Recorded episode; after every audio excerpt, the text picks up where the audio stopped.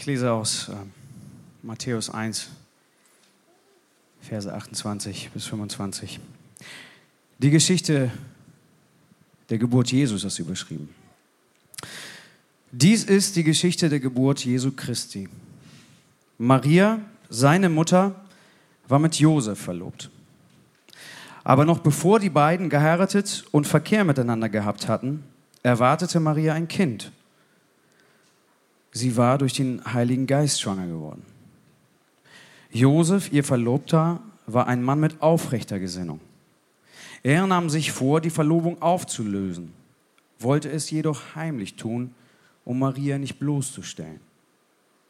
Während er sich noch mit diesem Gedanken trug, erschien ihm im Traum ein Engel des Herrn und sagte zu ihm, Josef, Sohn Davids, zögere nicht, Maria als deine Frau zu dir zu nehmen, denn das Kind, das sie erwartet, ist vom Heiligen Geist. Sie wird einen Sohn zur Welt bringen. Dem sollst du den Namen Jesus geben, denn er wird sein Volk von aller Schuld befreien. Das alles ist geschehen, weil sich erfüllen sollte, was der Herr durch den Propheten vorausgesagt hatte. Seht, die Jungfrau wird schwanger werden und einen Sohn zur Welt bringen, und man wird ihm den Namen Immanuel geben. Immanuel bedeutet, Gott ist mit uns. Als Josef aufwachte, folgte er der Weisung, die ihm der Engel des Herrn gegeben hatte, und nahm Maria als seine Frau zu sich. Er hatte jedoch keinen Verkehr mit ihr, bis sie einen Sohn geboren hatte. Josef gab ihm den Namen Jesus. Danke, Egon und Team. Hey, ich freue mich, dass ich heute zu euch sprechen darf, so einen Tag vor Weihnachten. Das ist irgendwie was ganz Besonderes. Und es, ist, es wirkt auch ein bisschen voller als sonst. Hey, wenn du ähm, extra nach Bremen gekommen bist, vielleicht um Verwandtschaft zu besuchen, um Weihnachten hier zu feiern, dann ein ganz herzliches Willkommen hier bei uns in der Gemeinde. Und ähm, wir wollen heute die Predigtreihe beschließen, die wir und die uns die letzten Wochen begleitet hat. Gott kommt und heute geht es darum, dass er gekommen ist, um dich, um uns von aller Schuld zu befreien. Und bevor wir uns in den Text stürzen, so ein bisschen Einblick in, in, in, in mein, ich sag mal, äh, Seelengefüge. Also mir fiel es echt schwer, als ich den Text so bekommen habe, einfach zu einem vorgegebenen Text zu sprechen. Äh, ich habe hab mich ein paar Mal sprechen gehört und eigentlich spreche ich immer zu Themen, die mich selbst bewegen. Ähm, ansonsten fehlt mir so ein bisschen die Verbindung. Also es war eine echte Herausforderung für mich, ähm, aber in den letzten Wochen und Tagen habe ich mich damit auseinandergesetzt, ja müssen, ähm, und gemerkt, hey, ich habe die Geschichte von der Geburt Jesu nochmal neu für mich begriffen, verstanden und noch so ein paar Facetten entdeckt. Und ich hoffe, ich kann sie euch auch näher bringen heute Mittag. Und Egon, du hast es gerade vorgelesen. Wenn wir jetzt durch den Text gehen und wir gehen da echt Vers für Vers durch, ähm, dann möchte ich euch bitten, dass ihr auf die Zusammenhänge achtet, ähm, die wir dort im Matthäus-Evangelium so sehen. Ich versuche sie rauszustellen und auch auf die Wiederholung, auf die Dinge, die der Evangelist nochmal so unterstrichen hat. Und die ersten Worte, die wir da sehen, ähm, das, äh, in Vers 18, die klären schon direkt die Frage, worum geht es hier eigentlich? bei dieser Geschichte. Und diese Geschichte, hey, du kennst sie vielleicht und sie äh, ist vielleicht so eine ganz romantische Geschichte ähm, und man liest sie halt so vor Weihnachten und versucht sich nochmal darauf zu besinnen, worum es eigentlich geht bei Weihnachten. Ähm, aber so romantisch ist die Geschichte gar nicht. Worum geht es äh, zunächst? Es geht um Jesus, das ist der erste Vers 18. Es geht um Jesus, es geht um seine Geburt und Matthäus will uns erzählen, wie es dazu kam.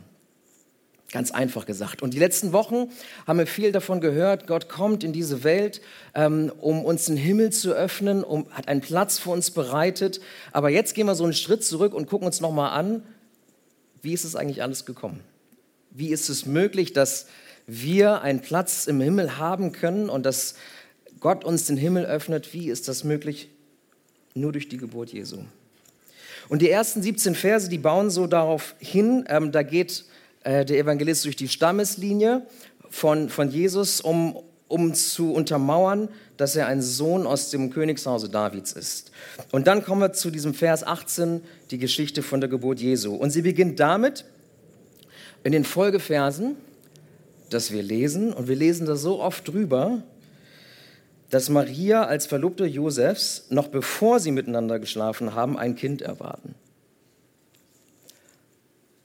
Und hier steht, sie waren verlobt, aber Verlobung war jetzt nicht so was Loses, wie das vielleicht heute der Fall ist. Ne? Ähm, ich gehe zu Chris, kaufe einen Brilli, stecke ihn dir an, zack, verlobt. So. Und wenn das nicht passt, dann lösen wir es halt wieder auf. Ja? Ähm, ist, dann gehen zwar vielleicht ein paar Gefühle kaputt und die Familie ähm, ist auch ganz traurig, aber na mai, wird sich schon jemand Neues finden. Ich drücke das so platt aus, ich weiß, da ist mehr dahinter. Aber verlobt sein war damals nicht so eine lose Geschichte. Verlobt sein war damals mehr als nur so eine Vorstufe zu einer Ehe, sondern verlobt sein war, dass man schon, eigentlich war Maria schon die Frau von Josef und war schon seine Braut. Mit Ehevertrag, mit, wenn äh, Josef gestorben wäre, wäre sie jetzt schon Witwe gewesen, mit der Entlassung, sage ich mal, oder dem Auflösen des, der, des, der Verlobung mit einem Scheidebrief. Ähm, auch konnte Maria jetzt schon wegen Ehebruchs bestraft werden. Also verlobt sein damals war eine etwas andere Geschichte als heute. Eigentlich war Maria schon Josefs Frau. Das Einzige, was fehlte, war, dass Josef sie noch nicht zu sich heimgeholt hatte. Und was ein bisschen krass ist, ist nicht nur sozusagen, dass sie eigentlich schon verheiratet sind und sie jetzt ein Kind erwartet, ähm, sondern Damals hat man mit 12 bis 14 geheiratet. Also ungefähr 14 Jahre alt wird sie gewesen sein. Und wenn du daran denkst, so, Maria kam auch aus dem, aus dem Hause Levi, also einer, einer Priesterfamilie, hast sie ja eigentlich einen handfesten Skandal. Du hast eine Priestertochter, die mit 14 von einem anderen schwanger ist und eigentlich schon verheiratet ist. Also, wenn man so will, ähm, RTL 2 mitten im Leben. Zack, da hast es. Und das auch noch in so einem vorderorientalischen Dorf, wo jeder jeden kennt. Ja, also keine Ahnung, wenn du hier irgendwie in Moordeich oder Worpswede oder wo auch immer wohnst, ne? Ey, auch heute wird man darüber noch sprechen, oder? 14, schwanger, verheiratet eigentlich. Das ist ein echter Skandal. Gar nicht so romantisch, wie wir das sonst immer kennen. Aber was heute, sag ich mal, so Nachmittagsfernsehen wäre, war damals etwas ernster. Ähm, denn Maria hätte dafür getötet werden können. Denn wenn wir ins Alte Testament schauen, fünftes Buch Mose, ähm, mussten Mädchen in Israel gesteinigt werden, wenn sie Ehebruch begangen hatten und als Nicht-Jungfrau in die Ehe gegangen sind. Ein echter Skandal und eine echte Katastrophe für Maria. Ähm, aber, Vers 19 geht noch ein bisschen weiter zum Glück. Ähm, denn da steht, das Kind ist vom Heiligen Geist. Und das wird uns noch ein paar Mal begleiten, deswegen achtet mal darauf. Ähm, aber da steht es, sie war durch den Heiligen Geist schwanger geworden und nicht durch irgendeinen anderen 14-Jährigen.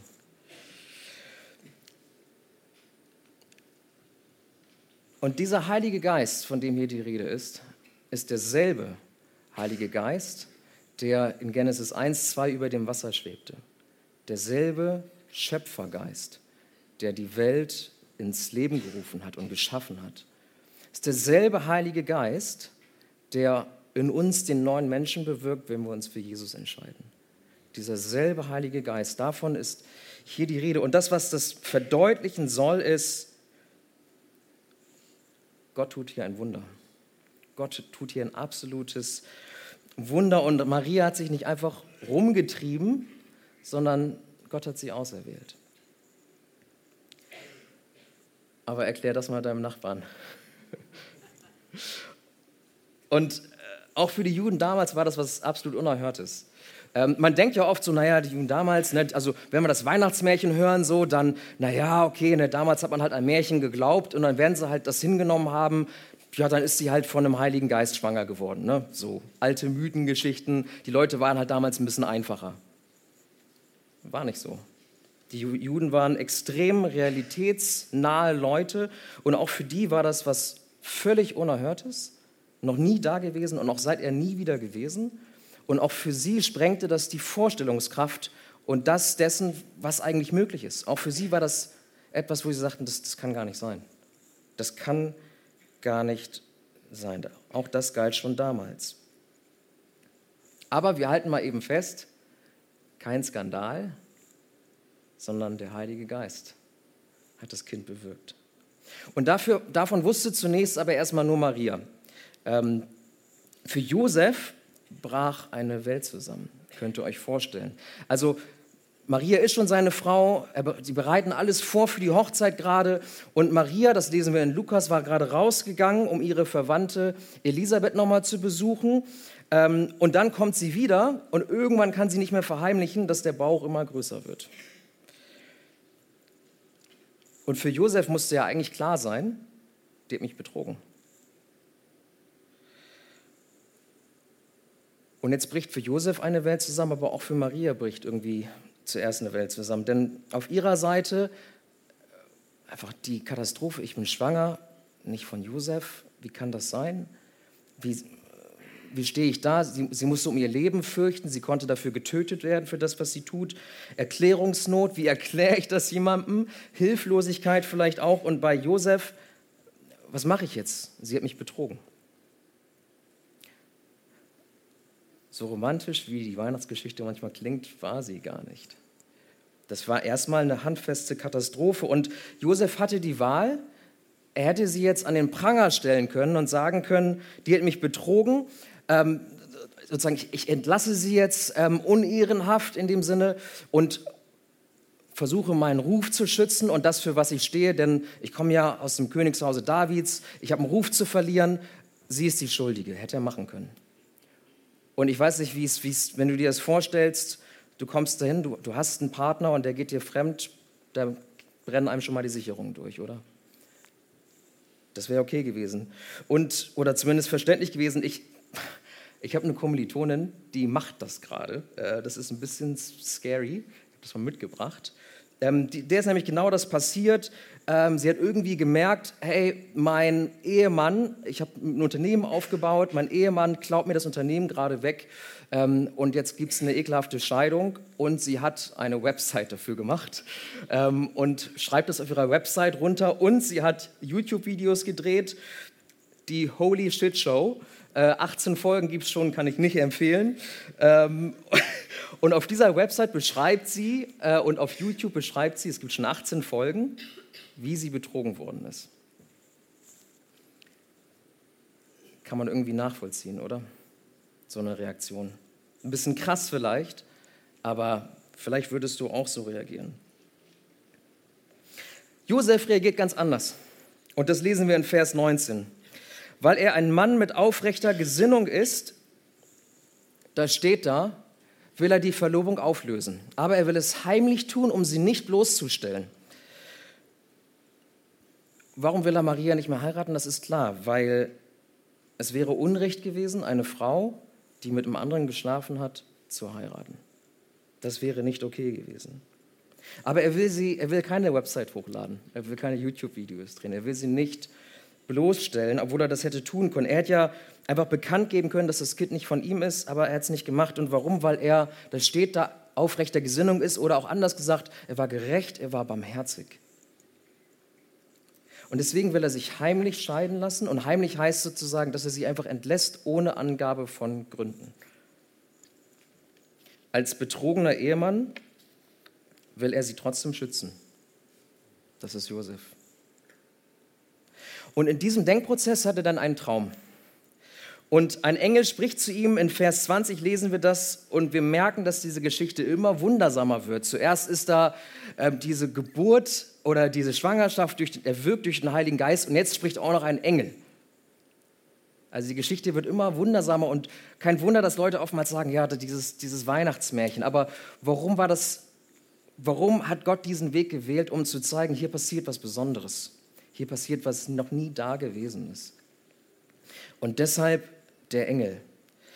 Und er bekräftigt es nochmal. Er sagt, Josef, Sohn Davids, und damit spielt er darauf an, dass Josef Teil eines Planes ist, der sich jetzt erfüllt, zögere nicht, Maria als deine Frau zu dir zu nehmen.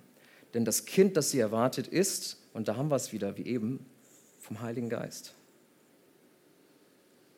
Maria ist unschuldig, ist das, was der Engel ihm hier sagt. Und noch viel mehr, Gott tut hier gerade was. Der Heilige Geist wirkt.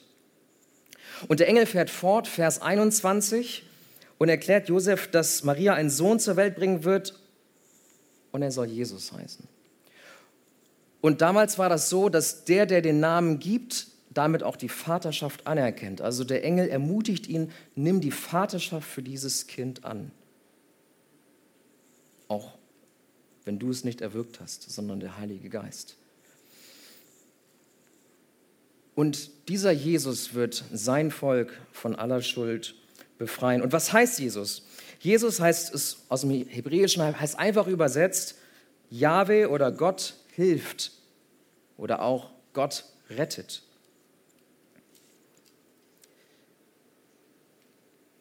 Auch Maria bekommt es äh, mitgeteilt in Lukas 1,31, dass sie, dass das, dieses Kind Jesus heißen soll. Und wenn ihr Bibelkenner wissen das, sozusagen so ein Name hat eine Bedeutung, nicht nur eine Übersetzung, aber auch, wenn ich jemandem einen Namen gebe, spreche ich eine Verheißung über diese Person aus. Und auch hier war das der Fall, weil der Engel beschreibt hier schon jetzt Jesus Bestimmung, das, was er mal tun soll, wofür er auf diese Welt kommen soll, indem er sagt, denn er wird sein Volk von aller Schuld befreien. Das klingt erstmal gut und wenn du häufiger in Gemeinde bist, klingt das logisch irgendwie und du weißt das schon, aber das war nicht das, was die Juden damals hören wollten. Denn die haben auf einen anderen Retter gewartet, einen, der sie von den Römern, unter deren Knechtschaft sie waren, befreit, einer, der die Gottlosen bestraft, der Jerusalem wieder aufbaut, der das Reich Israels wieder aufrichtet. Darauf hatten die eigentlich gewartet, also jemanden, der die Machtfrage löst, aber nicht die persönliche Schuldfrage löst. Und was wir auch später noch erfahren ist, er kommt nicht als Retter für Israel, sondern für alle Völker. Wenn wir weiterlesen in Matthäus, du kennst das, die, der große Auftrag, alle Völker sollen gerettet sein, nicht nur Israel. Also wieso diese Geschichte von, diese komische Patchwork-Familie, sage ich jetzt mal, aus Maria, Josef und Heiliger Geist? Es braucht ein Retter, der übernatürlich ist, der nicht natürlich geboren ist, ähm, um diesen Plan Gottes umzusetzen. Alle Völker von der Schuld zu befreien. Ein besonderes Kind. Das ist das, worum es hier geht und diese Verse ausdrücken. Und in Vers 22 wird es nochmal so zusammengefasst, da steht, das alles ist geschehen, weil sich erfüllen sollte, was der Herr durch den Propheten vorausgesagt hatte. Und das alles, das bezieht sich nicht nur auf diese Geschichte gerade, also diese Geburtsgeschichte, die ich gerade erzähle, sondern es bezieht sich auf auch die ersten 17 Verse in Matthäus, wo diese ganze Geschichte, diese Familiengeschichte seit Abraham erzählt wird, auf das gesamte Testament. All das ist geschehen, damit sich diese Prophetie, der Plan Gottes erfüllt. Das meint dieses, das alles ist geschehen. Und welche Prophetie ist das? Das ist, wenn wir ins Alte Testament gucken, Jesaja 7, 14, da steht es, und wird hier nochmal rezitiert in Matthäus. Seht, die Jungfrau wird schwanger werden und einen Sohn zur Welt bringen und man wird ihm den Namen Immanuel geben. Hey, jetzt wunderst du dich vielleicht, äh, vorher stand da doch, der Name Jesus soll gegeben werden, jetzt steht hier der Name Immanuel, wie passt denn das zusammen? Immanuel bedeutet, mit uns ist Gott, Gott ist mit uns. Und was sich hier erfüllt in der Geburt Jesu ist, Gott ist mit uns durch Jesus. Gott ist mit uns durch Jesus. Und Jesus ist der Immanuel. Er hilft, indem er uns in seine Gemeinschaft stellt, indem er zu uns kommt. Das ist das, was, was hier eigentlich steht.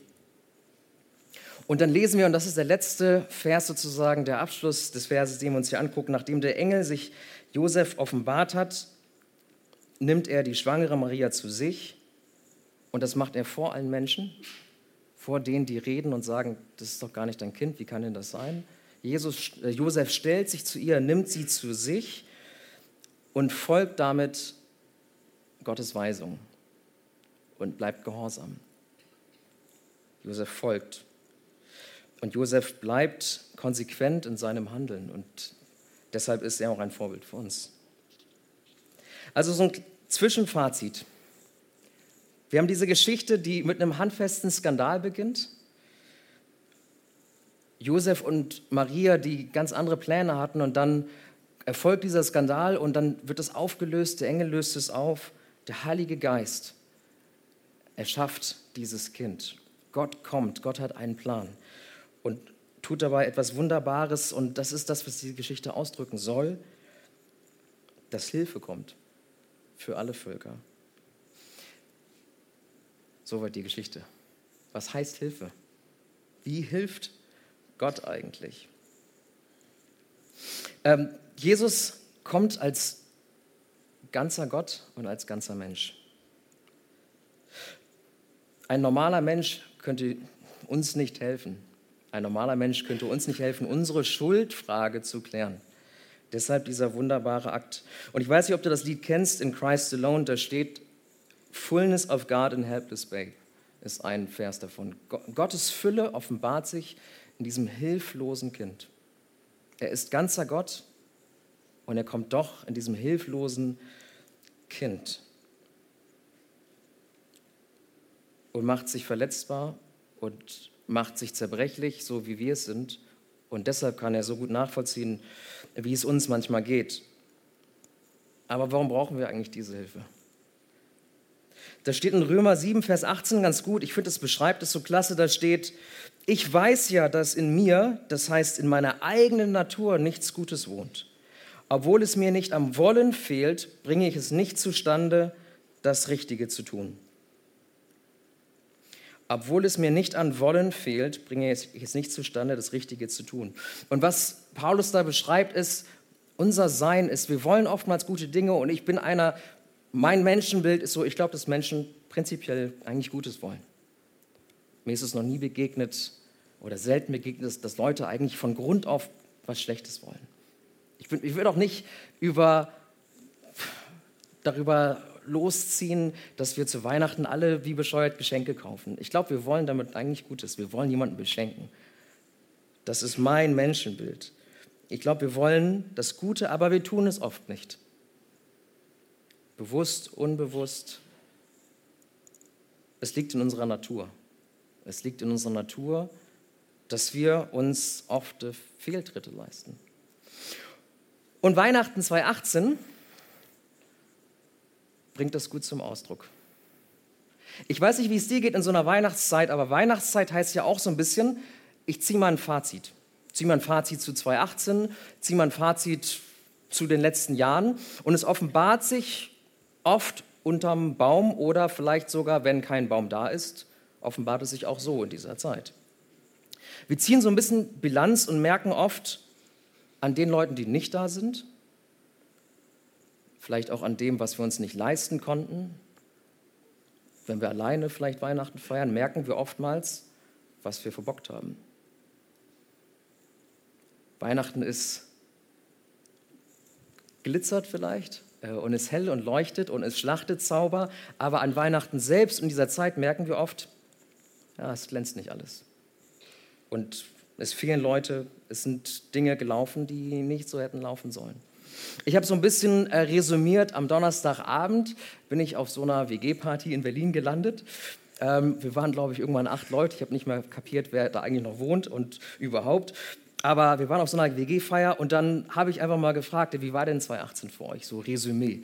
Und da waren unterschiedliche Sachen dabei von, ja, ich hatte irgendwie gehofft, dass das Tinder-Date sich doch in eine Beziehung entwickelt, ähm, bis zu, ich hatte gehofft, dass mein Startup funktioniert und es hat irgendwie nicht funktioniert.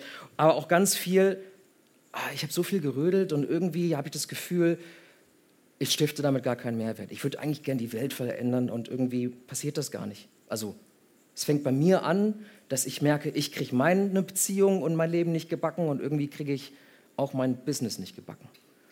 Und es wurde immer intensiver, umso mehr Rotwein floss. Auf jeden Fall, das war so ein bisschen Fazit am Donnerstagabend, wo ich mal gefragt hatte, wo ich gemerkt habe, oh, Weihnachten ist echt eine Zeit, wo wir Fazit ziehen. Und ich fand es interessant, der Spiegel hat gestern einen Artikel veröffentlicht, da stand das extrem interessant drin und vielleicht kannst du damit was anfangen. Da stand nämlich drin, in der Weihnachtszeit steigt der Wunsch nach Güte oft ins Uferlose. Menschen gehen in die Kirche und spenden 5 Euro für hungernde Kinder. Ähm, dann ist die Sache gelaufen und die meisten Menschen kehren zu ihrer Werkseinstellung zurück. Egoismus. Und dann steht da weiter, Weihnachten, das Fest der Liebe, aber wir lieben einander nicht. Die Liebe ist eine Erfindung des Kapitalismus, um Zeug zu verkaufen.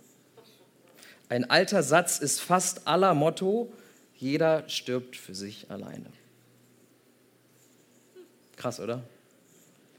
Das stand da gestern drin. Weihnachten, das Fest der Liebe, aber wir lieben einander nicht. Jeder stirbt für sich alleine. Ich finde, da ist das Wahres dran. Also ich habe das gelesen und gedacht, ja, das stimmt. Wie sieht deine Bilanz 2018 aus? Vielleicht guckst du auch ein bisschen weiter zurück, wenn du jetzt an Weihnachten denkst. Vielleicht freust du dich einfach auf Weihnachten. Vielleicht sagst du, hey, ich freue mich auf dieses Fest. Wir haben es gesungen. Hey, Gott kommt, Jesus kommt, die Leute, die ich liebe, sind da, äh, Geschenke sind da, der Baum ist geschmückt, alles ist prall. Vielleicht geht es dir so, hey, und dann freue ich mich für dich, dass Weihnachten so geschmeidig für dich läuft.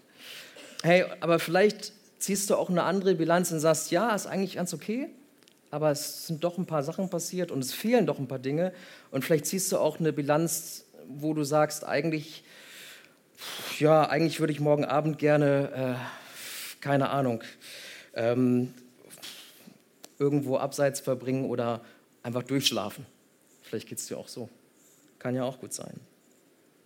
Vielleicht geht es dir auch so wie in der Geschichte. Du sagst, ich bin gerade in so einem Skandal, vielleicht nicht unbedingt 14 und schwanger, aber vielleicht sind doch da Dinge passiert, wo du sagst, ey, diese skandalträchtige Geschichte, ja, das, ist, das bin ich, das ist mein Leben.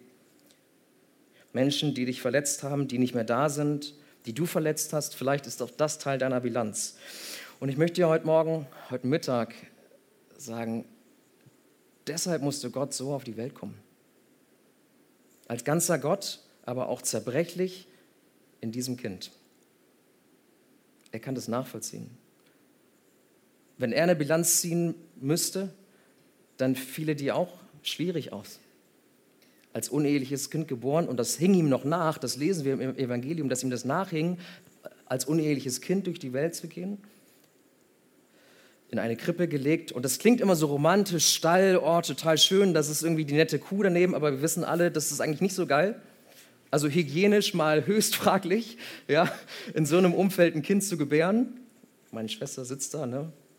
Das ist OP-mäßig nicht so sauber in so einem Stall, ähm, in so einer Krippe. Das waren extrem schwierige Umstände. Ähm, und dann als einfaches, in, äh, in einfachen Umständen aufzuwachsen, dann Handwerker zu sein, hey, und dann später verflucht, verspottet zu werden und getötet zu werden. Jesus Bilanz ist auch nicht so rosig aus menschlicher Sicht. Aber deshalb kam er auf die Welt. Und deshalb kam er in dieser Form auf die Welt und er versteht uns wie kein anderer. Und dieses Wunder, das, das, ist, das ist Weihnachten, das ist das, was wir feiern. Ganzer Gott, ganzer Mensch kommt auf die Welt und will uns die Schuld nehmen. Das, was unter der Bilanz im Negativen steht, wo wir sagen, das hat nicht gepasst. Und vielleicht geht es über 2018 hinaus. Du weißt es besser als ich. Und das ist eine gute Nachricht zu Weihnachten. Das ist eigentlich die beste, dass du, egal was du hast, egal wie geil der Baum aussieht, egal wer da ist, du kannst, wenn du Jesus hast, eine positive Bilanz ziehen. Du kannst das Schuldenkonto auf Null fahren, wenn du Jesus annimmst und in dein Leben ein, äh, einfach aufnimmst. Und dann, und das haben wir die letzten Wochen schon gehört, und damit will ich schließen, und dann teilen wir mit Jesus seine Herrlichkeit. Das, was noch kommen wird, den Platz, den Gott für uns bereitet hat im Himmel, dann sind wir Teil seiner Herrlichkeit und er öffnet uns den Himmel. Das haben wir letzte Woche gehört und die Wochen davor. Lasst uns zusammen beten. Ich freue mich, dass ihr da seid und ich will diesen Weihnachtsgeist irgendwie euch damit entlassen in den morgigen Tag, aber auch in diese Zeit. Vater im ich danke dir dafür, dass du uns so sehr liebst, dass du deinen Sohn geschickt hast. Und du bist nicht in großer Herrlichkeit und mit Tamtam und als, als großer Machthaber in diese Welt gekommen und du hast die Erwartung auch nicht erfüllt, indem du irgendwelche Reiche eingerissen hast und Israel wieder aufgebaut hast. Du bist als zerbrechliches Kind gekommen, als ganzer Gott, als ganzer Mensch in die Krippe, als hilfloses Kind. Und weil du ganzer Mensch bist, weißt du, was wir mit uns rumschleppen. Du kennst unsere Bilanz 2018 und davor. Du weißt, wie wir unterm Baum sitzen und vielleicht hat es noch nicht mal einen Baum. Du weißt, mit wem wir da sitzen, vielleicht sitzen wir auch alleine da. In unserer Skandalgeschichte vielleicht sogar. Hey, vielleicht geht es uns nach außen gut und wir feiern Schlachtezauber, aber so ganz glänzt es doch nicht. Und du siehst das alles, denn du siehst in unser Herz hinein. Und ich möchte dich für jeden von uns hier bitten, der hier heute da ist, Herr, du lädst ein. Heiliger Geist, du willst uns erneuern und wir brauchen dich nur einzuladen. Einzuladen in unser Leben, Jesus, und du nimmst uns die Schuld, die, die wir verzapft haben und die wir noch verzapfen werden. Dafür bist du gestorben. Und ich danke dafür, dass die, die dich kennen, dass wir schon uns freuen dürfen auf die Herrlichkeit, in der wir einmal sein dürfen mit dir und den Platz, den du bereitet hast. Das ist zwar für uns noch unvorstellbar, aber es wird so kommen. Und ich möchte dich für jeden Einzelnen bitten, der dich noch nicht kennt, hey, trau dich. Trau dich, diesen Jesus kennenzulernen. Der jedes Leid, jede Schuld, die wir uns vorstellen können, kennt, selbst erfahren hat und es nachvollziehen kann und der dich nicht ablehnt, sondern dich annimmt, so wie du bist. Und dann feiern wir Weihnachten. In dieser Gewissheit, frei zu sein, geliebt zu sein. Und mit der Vorfreude auf das, was du noch bereiten wirst in Ewigkeit.